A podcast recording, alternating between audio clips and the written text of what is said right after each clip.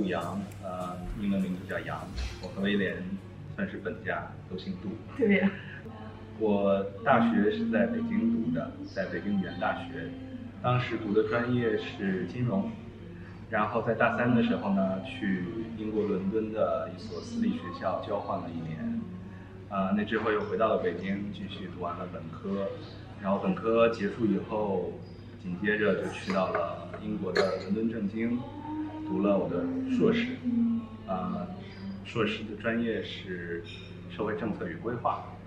然后硕士结束以后呢，我就得到了我的第一份实习。当时实习是在联合国教科文组织的北京办公室。然后实习结束以后，实习大概是半年的时间。实习结束以后，在那边就进入了全职工作，啊、一直差不多工作了有四年时间左右。然后那个时候，嗯，就觉得生活需要一些巨大的变化。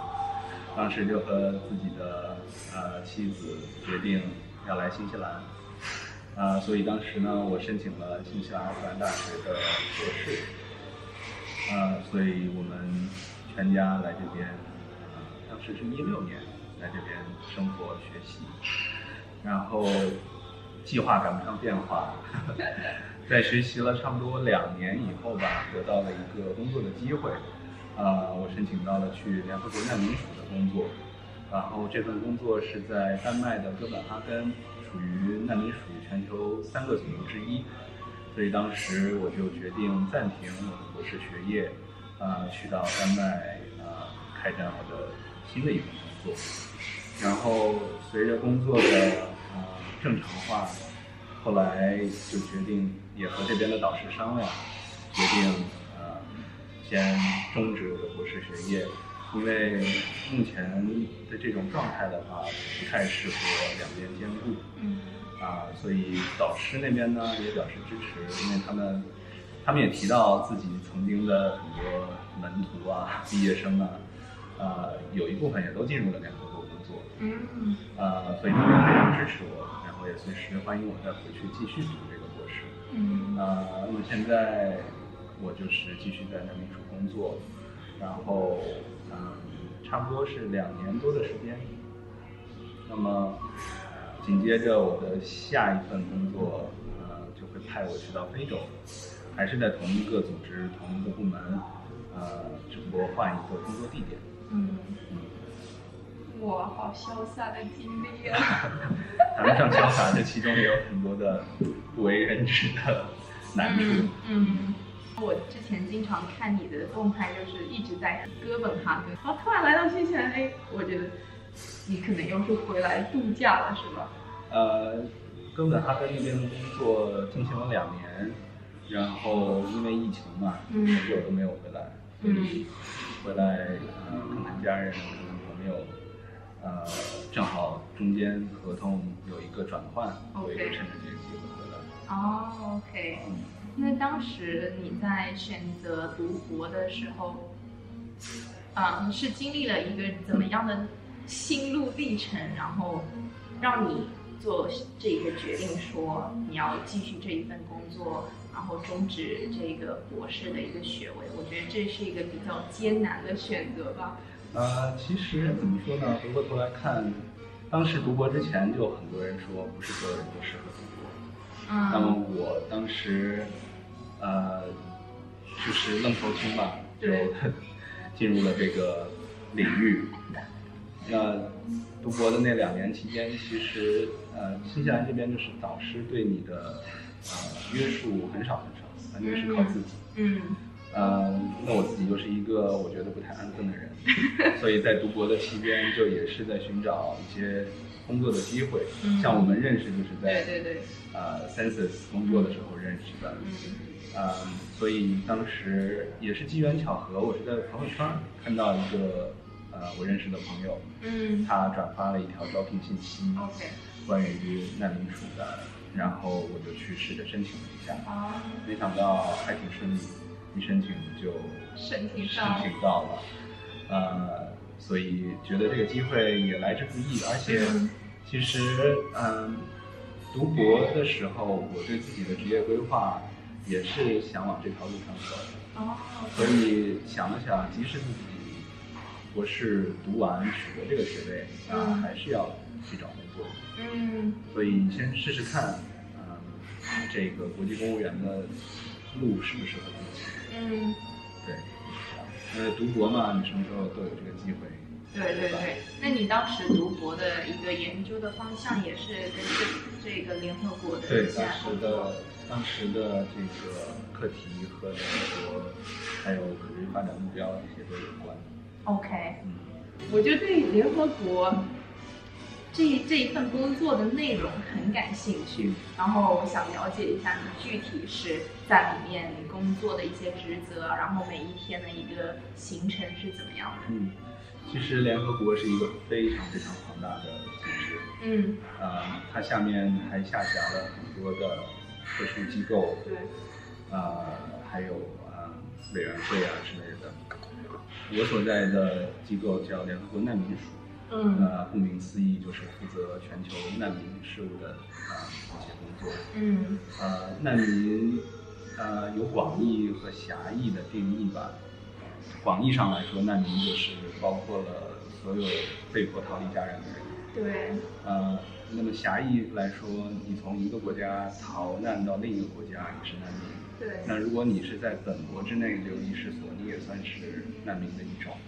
啊、包括有一些无国籍的人士，他因为种种原因出生的时候没有办法获得自己的国籍，嗯那他广义上来说也是难民的一种。像我身边我就有一个同事，他自己就是一个无国籍人士，他出生就没有国籍，啊、但是这不影响他呃学业的发展啊，工作的发展啊，他一样进入了联合国工作。嗯所以社会上对于难民的这种歧视，嗯，我觉得还是比较根深蒂固的。是，一说到难民，可能想到的都是一种一些特定的对啊画面，对啊，嗯，所以这也是我想要在这个组织继续工作的一个原因吧。嗯因为现在全球来看，我们的数据显示有大概八千万的人都属于流离失所。嗯那么地球有七十多亿人，有百分之一的人，将近百分之一的人属于流离失所，其实还是一个很严重的全球性的问题。嗯嗯，那具体到我的工作来说，我在难民署主要负责的是，啊、现在这份工作主要负责的是从私营部门进行筹划。呃，联合国的经费其实呃来源比较多样化，嗯比较传统的经费来源就是呃各国政府的呃会员费和捐资。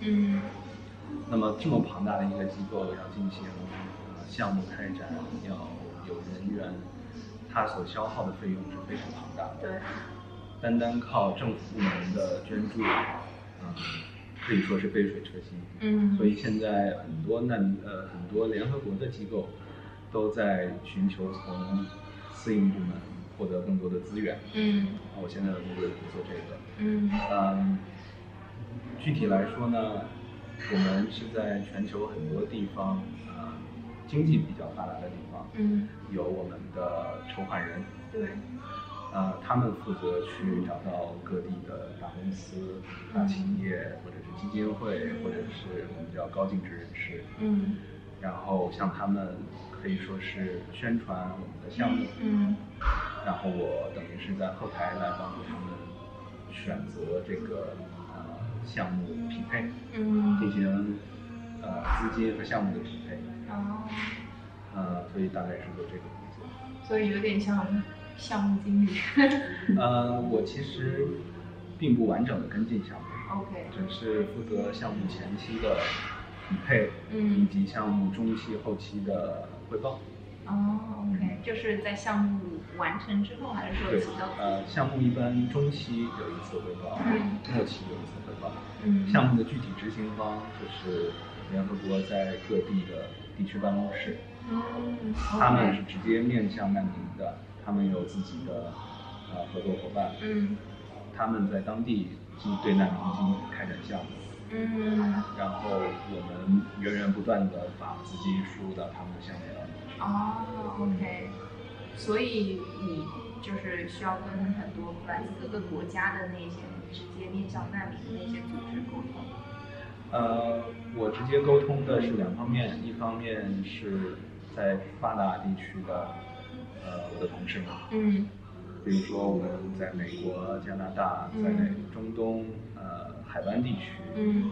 呃，在中国大陆、中国香港，呃，很多地方嗯都有自己的筹划人，嗯，他们算是我的同事。对，同时呢，呃，我也和目前我负责的是亚洲和非洲区域的项目，嗯。啊就是难民署的地区办公室，嗯。所以和属地的同事呢也有直接的沟通。嗯，OK，哇，这个这个工作，我觉得我之前在东南亚，在马来西亚或者之前在塞尔维亚的时候，有遇到过一些难民。嗯然后之前的话，我对难民就是属于传统的那种概念嘛，就是在书上或者电视上看到，感觉离我很远的样子。但其实就是感觉遇到他们之后，就发现处于那个那种境况的，他们自己也什么办法都没有。对，没有自己的选择，被迫逃离家园的。对对对，对，像我，我在一八年刚一九年刚刚进入难民署的时候，嗯因为当时做的都是等于是后台的工作，嗯在办公室里边。嗯当时有一个机会去到孟加拉，嗯，一个月，嗯，工作，嗯出差，所以当时我就去到了孟加拉，还不是它的首都，嗯。是孟加拉和缅甸边境的一个城市，嗯。呃，那边接收了大量的从缅甸逃出的，呃，官方叫做无国籍人士，嗯。呃，他们在缅甸也没有国籍，嗯。啊、他们在国际上，呃，他们的种族属于罗兴亚人，他们的信仰属于、呃伊斯兰教，嗯。所以他们呃从缅甸大量的逃往邻国孟加拉，嗯。前前后后到目前为止大概是有将近九十万难民，呃，这其中以妇女和儿童为主，嗯。也有一些青年呃和老年，所以当时去到那边，就真正的去到了难民营里边。难嗯民营有很多很多，嗯，有有一些难民营在几十年前就已经在那儿了，然后更多的难民营是因为近几年他们受到这个迫害以后，嗯呃，比较近期在那边发展出来的难民营。那么难民署的工作在那边就是主要给他们提供一些呃一些简单的避难设施，嗯。包括帐篷啊，嗯。包括给他们用呃竹子、木头搭建临时的这个居所，嗯。还有提供卫生设施、教育设施。当然，这个工作单靠难民署一个机构是远远不够的，嗯。有很多联合国的机构，有很多非政府组织都在那边进行工作。嗯。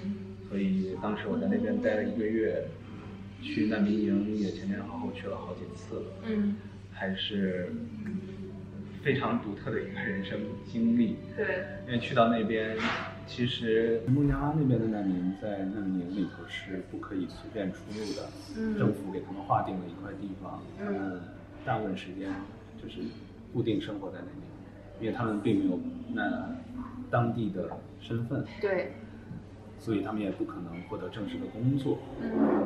主要的生活来源还是靠国际救助。所以去到难民营里边也是受限制的。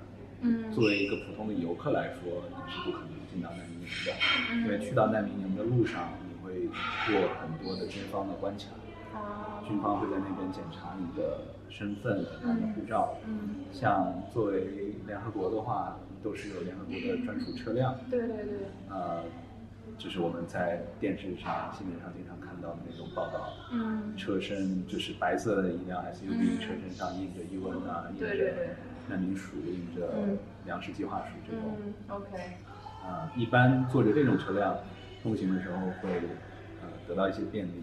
嗯然后作为联合国的正式雇员的话，嗯、去到那边也是需要随身携带联合国颁发的护照嗯或者是通行证。嗯嗯，所以这个机会也是比较难得，这个体验我觉得是比较难得。嗯嗯，，OK，所以你现在拥有的是联合国护照。它其实是配合自己的嗯本国护照来使用的。嗯，像一些国家是可以允许你免签进入的，哦比如说我之前的丹麦是可以凭借联合国护照直接入境。哦啊，这个取决于呃不同国家的规定。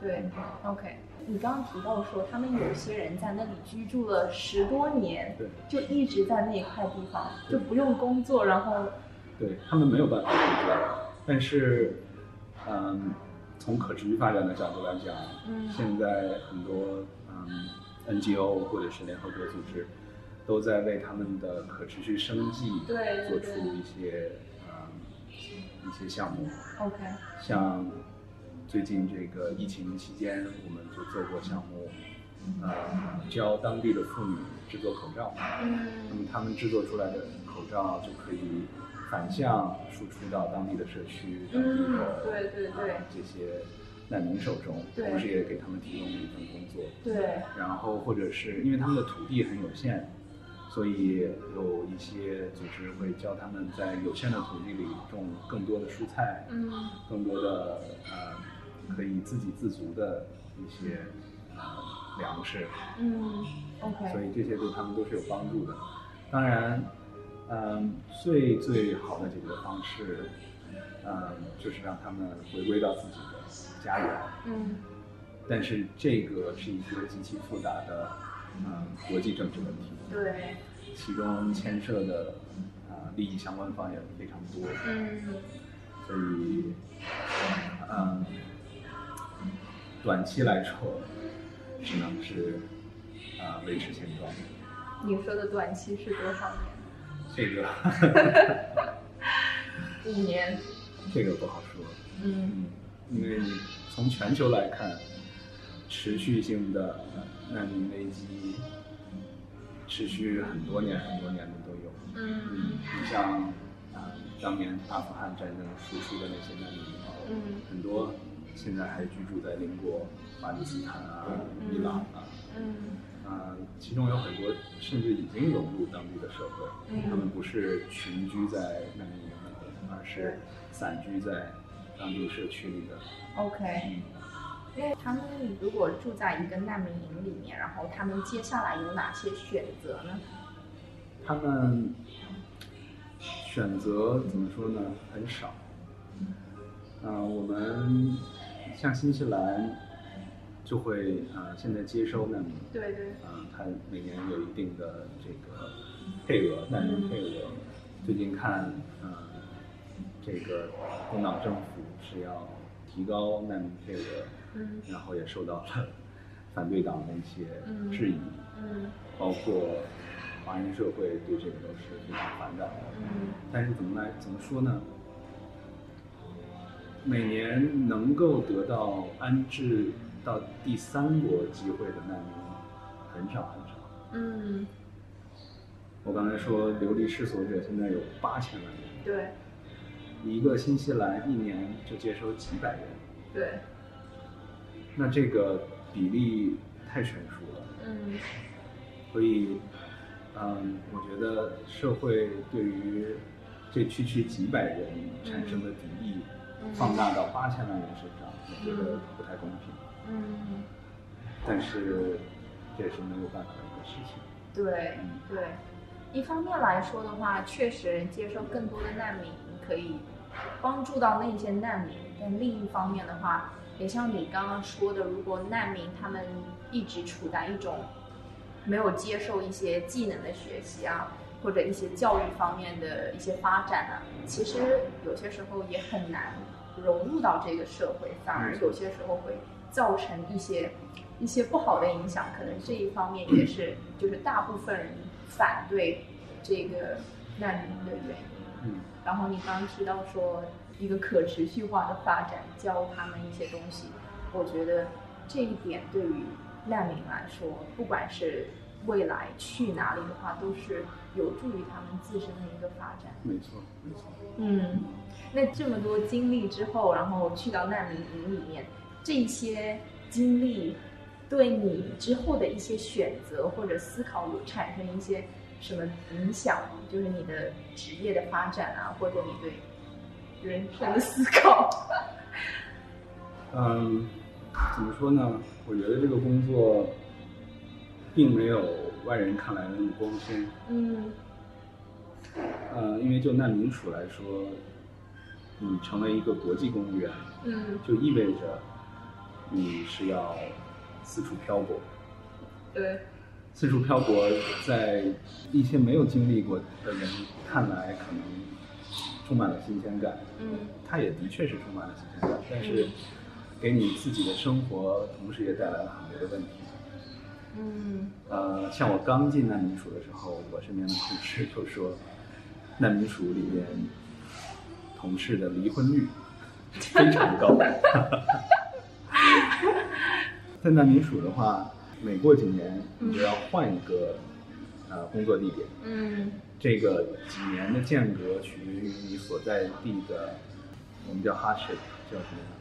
困难程度，嗯取决于你所在地的困难程度。嗯呃，像发达国家，你就可以待的时间长一些。嗯呃，发展中的国家，你就可以待大大概三四年。嗯。像最差的地方，他不会让你待超过两年，，OK，因为也会产生很多的精神问题，对。或者是自己的家庭问题。对，呃，在尤其困难的地方呢，嗯。还有一个政策，这这个就是整个联合国系统的一个政策，嗯。它给你一个呃定期休假的机会，定期带薪休假，嗯。它是不算在你年假里边的。啊比如说在最最艰苦的地区，战争前线，嗯每工作四周，你就可以获得带薪休假一周的机会。哇组织会给你掏钱买一张机票，嗯送你到最近的一个相对政局稳定、生活条件呃比较好的城市，对让你度假一周。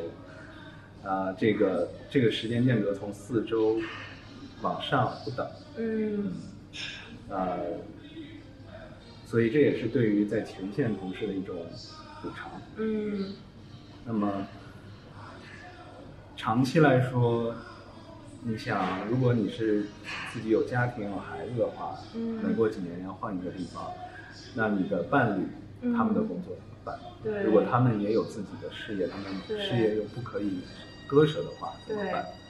如果你的孩子需要上学，怎么办？嗯像我有一个朋友，他是呃精神科的，嗯他就说到，孩子每过几年换一个地方，对于孩子心理成长来说，其实，嗯，他的意思是弊大于利。嗯因为从孩子的角度来讲，你在一个地方从小长大，你有自己的朋友，对你和朋友建立了深厚的友谊，但是过了三年，你爸爸妈妈说要带你走了，对。你就要离开你的朋友，对这一这一分别可能就是永远。对啊。那去到下一个地方，你可能就想，哦，那我过三年又要和我的朋友分开了，那我现在还要交朋友吗？嗯。那有可能孩子就会越来越自闭，嗯。这是一个潜在的风险。嗯。但是好处就是孩子的眼界特别宽阔，对。呃，跟着父母可以去到各种国家，嗯。见到不同的人，嗯，所以这个表面上看起来，在别人看起来好像就是可以到处全球工作啊，还可以带薪休假呀，去不同的地方，就看起来好像真的很光鲜，然后很有趣的经历。但是确实，如果一直在那种环境里面工作的话，我觉得就是加上你遇到的一些，因为是难民嘛，所以面向难民，所以就感觉那一些经历是带有一点点 negative，对，没所。以他你的整个工作环境，我觉得就会是不是会比较让你比较难过，有些时候。对，有很多同事，尤其是在前线的，嗯呃，在发生一些难民潮的时候，他们要第一时间赶往前线，嗯就会受到很多的精神创伤。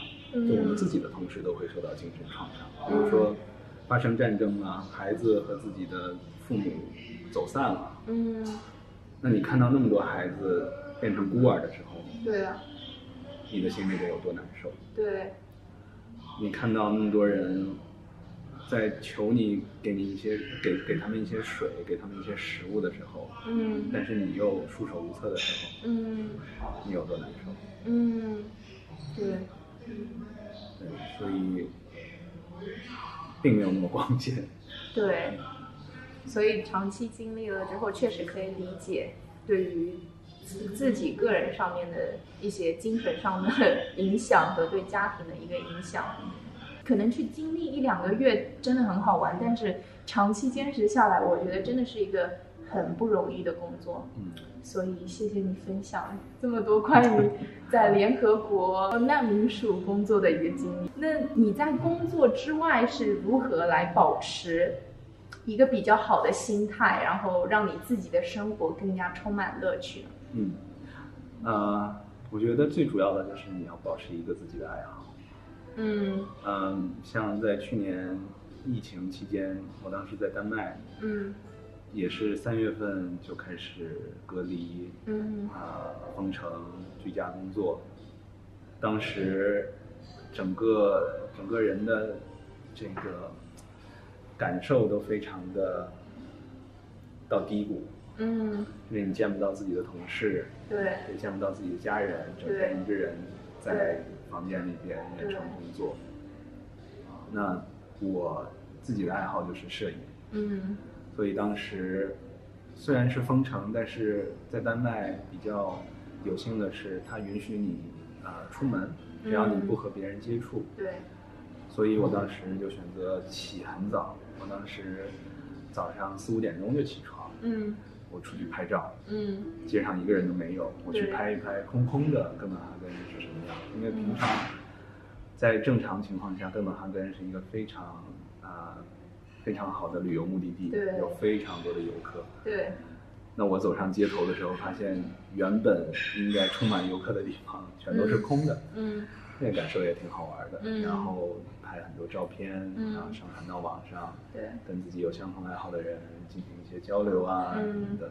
我嗯觉得是一个很好的调节自己的方式。对，你像今天早上我嗯来参加你的访谈之前，我今天早上三点钟起床，去和朋友呃拍星空。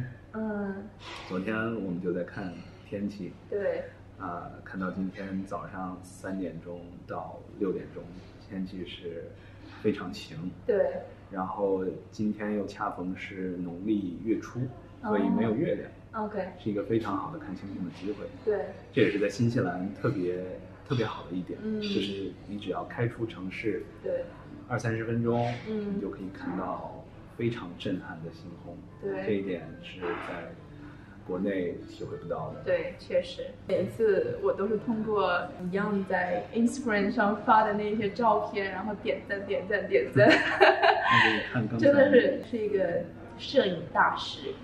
这个是刚才哇塞，好漂亮！这个是在你直接肉眼看到的那一些是这样子的吗？肉眼是可以看到银河的拱桥的。哦，OK，有什么秘密吗？看到那个，我好像晚上从来没有看到过。你要去到非常黑的地方才可以 OK 看到。然后就是我刚才说的，你要挑选农历月初或者是农历月末月亮避开月光的地方。OK，嗯，奥克兰附近有什么地方比较近的可以看到这个？我今天早上去的是皮哈，哦，皮哈，嗯，那边对，因为那边朝西，嗯，西边看过去就是一片漆黑，是可以看到的。哦，OK。大家如果对摄影感兴趣的话，可以 follow Young 的 Instagram。你还在哪里有发这些照片吗？前我只在 Instagram。可惜了，你应该多发一些在朋友圈里面。然后你的 Instagram 账号是什么？杜阳，杜阳就是拼音对我名字的拼音。，OK，D U Y A N G。对所以大家可以 follow Young 的 Instagram，真的照片，我觉得真的真的太厉害了，你的摄影技术，就是看起来那些景色，每一次拍跟哥本哈根我都好想去啊，就是拍出的那个构图啊，然后景色啊都特别特别的好。谢谢谢谢。那你是一开始怎么会走上摄影的这条路呢？嗯，其实从大学买第一台相机开始就就喜欢这个事情。嗯啊、说说到第一台相机，可能是我上小学的时候，我一个亲戚嗯送给我一部，当时还是最普通的那种傻瓜胶卷相机。嗯我还有一张照片，自己抱着那个相机照相的样子。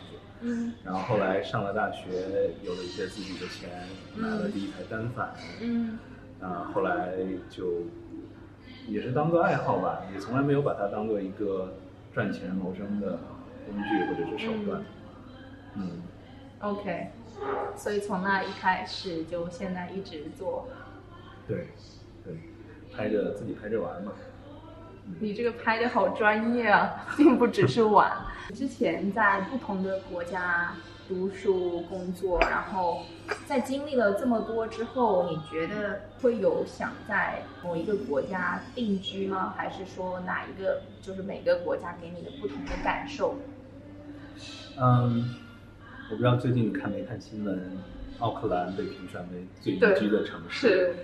是，好像上一次进入前十还是很多年前，嗯。这一次进入前十直接第一个。迈到了榜首的位置。对。很多人吐槽说奥克兰的房价太贵，是。生活成本太高。是，嗯，但是我自己来说，我觉得奥克兰是一个比较适合生活的地方。嗯。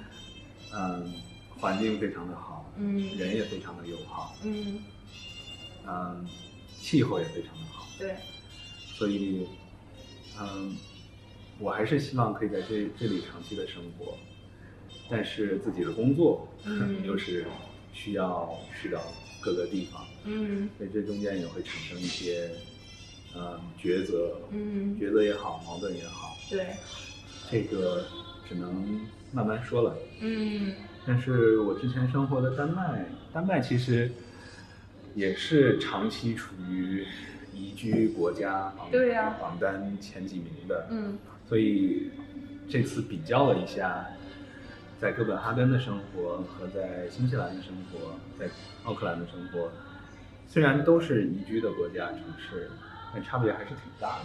我觉得，首先来说，在新西兰，大部分人住的是以 house 为主，对，啊、很少很少的人住公寓，只是在 City 里面 city 对里边。但是在丹麦的话，他们还是以住公寓楼为主，哦，即使是新建的建筑，也都是以公寓为主。呃，然后新西兰这边，如果你没有车的话，对其实是非常不方便的，寸步难行。对，那么在丹麦，丹麦它，尤其是哥本哈根，最出名的就是自行车。嗯。欧洲有两个城市自行车特别有名，一个是哥本哈根，一个是阿姆斯特丹。嗯，这两个其实这两个城市其实比较相似，嗯。两个两个城市的人都长得人高马大的，，对，然后都要骑自行车，嗯。然后城市也都有非常漂亮的运河，嗯。有彩色的房子，嗯。所以我在丹麦生活两年，我也没有买车，嗯。只是靠一部自行车，嗯。啊、走遍城市角落，嗯。嗯，然后就气候来说的话，还是新西兰更好，嗯，因为丹麦毕竟纬度比较高嘛，对，它一年有半年的时间都都是白昼非常短，嗯，像到了冬天，最早三点多就会天黑，三点多，所以在冬天，丹麦人都需要补充维生素 D，因为晒不到太阳，啊对每天要吃一粒维生素 D。对，呃，然后每天九点多天亮，嗯三点多天黑。如果你又是一个全职工作者的话，对你基本上看不到太阳。到了冬天还特别爱下雨，对，又阴又雨。嗯那边抑郁症发病率其实挺高的，对，嗯，但是到夏天就也很舒服。嗯，夏天也是因为纬度高，所以日照时间特别长，对，晚上可能十点多、十一点太阳才落山，嗯，那你就很多的户外活动时间。对。嗯，那你觉得，就是我听说，在北欧的人可可能是因为气候啊，或者各种各样因素的影响，我听说北欧的人他们不太爱社交，或者说他们人没有那么的友好，也不是说不是友好吧，就是他不会一下子就跟你很很 friendly 那种感觉。北欧嗯社恐很严重，啊，其中最严重的应该是芬兰。对。我有，一个芬兰同事，经常会给我发一些他们的漫画或者是这个嗯。冷笑话，嗯，自嘲自己的这个社交恐惧症。对，啊、其实丹麦在北欧里边是比较靠南的一个国家，对，啊、所以我不知道是不是因为地理的原因，嗯。丹麦人其实还好。嗯。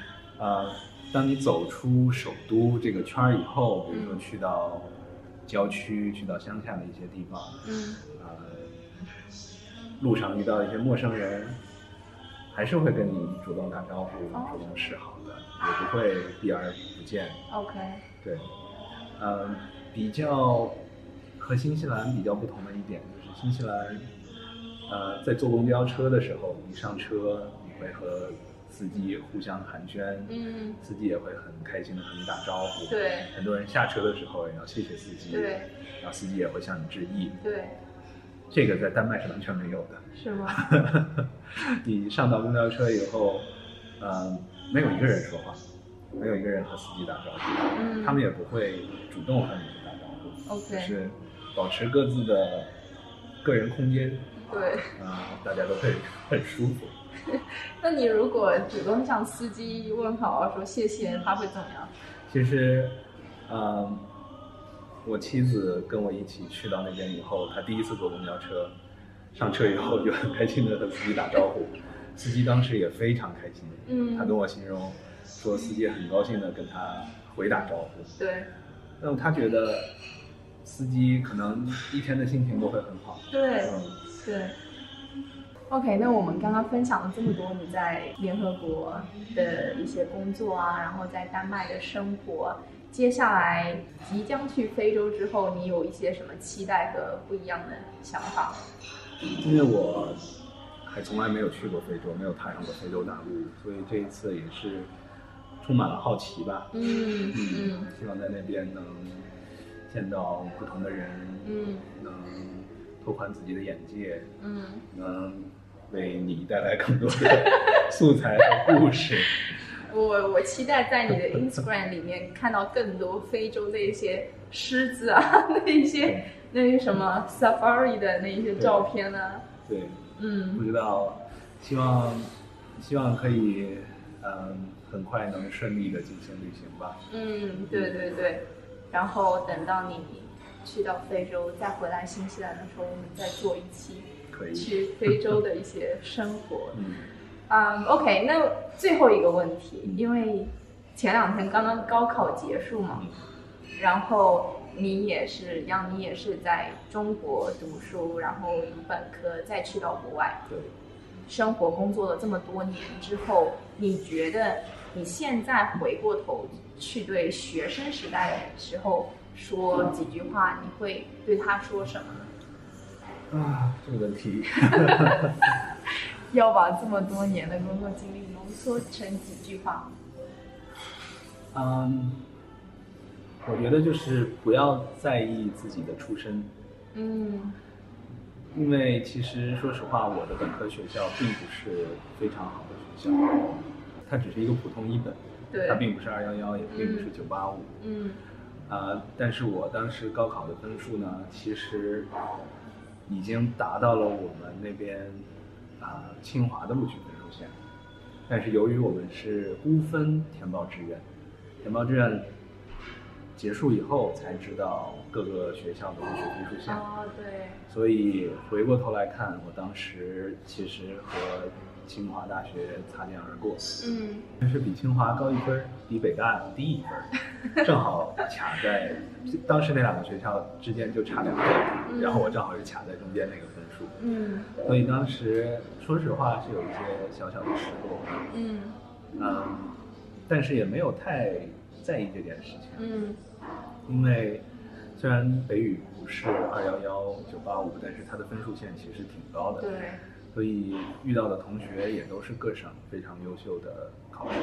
嗯嗯，而且当时，而且北语的教学理念是非常注重外语的，嗯所以虽然我当时是金融专业，嗯啊、在大学期间也考过了专四、专八，嗯等于是半个英语专业的毕业生。对，这一点对于毕业以后在啊、国外追求自己的学业、追求自己的事业，我觉得是非常有帮助的。嗯所以，嗯，不管不管你是什么样的背景，如果想要啊、走国际化的这一条路线的话，一定要好好的学好英语，嗯嗯，好好的打好基础。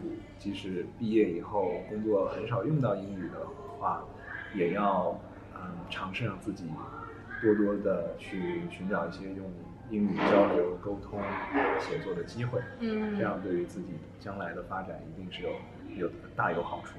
，OK，所以要多多学英语。对嗯，哎，那你刚刚提到你学的其实是金融，哎，对，后但是面怎么我其实研究生的时候就转专业方向了，就嗯没有嗯没有继续金融这个领域。嗯，OK，所以你当时就是大概了解了自己想要去探索的一个方向。对，OK，那对于他们嗯选专业啊，以及对未来工作方面有一些什么建议？我觉得其实嗯，如果你高中毕业知道自己想学什么，那是最好的。嗯但是我觉得我当时反正是不知道自己喜欢什么。嗯，嗯，不知道自己喜欢什么也没有关系，对慢慢看吧。对，嗯，转专业、转行业，甚至工作了十几年以后，你才转换自己方向的人也大有人在，对，挺多的。所以不用太纠结这件事情。现在这个社会、这个时代，给你做做这个，给你做转变的机会非常非常多。嗯，感谢杨你的分享，谢谢你的邀请。真的是非常非常有意思的经历在联合国。然后我们期待听到你下一次回到新西兰之后，分享更多在非洲的经历。好的，好的，谢谢你们的收听，我们下次见，拜拜。拜拜。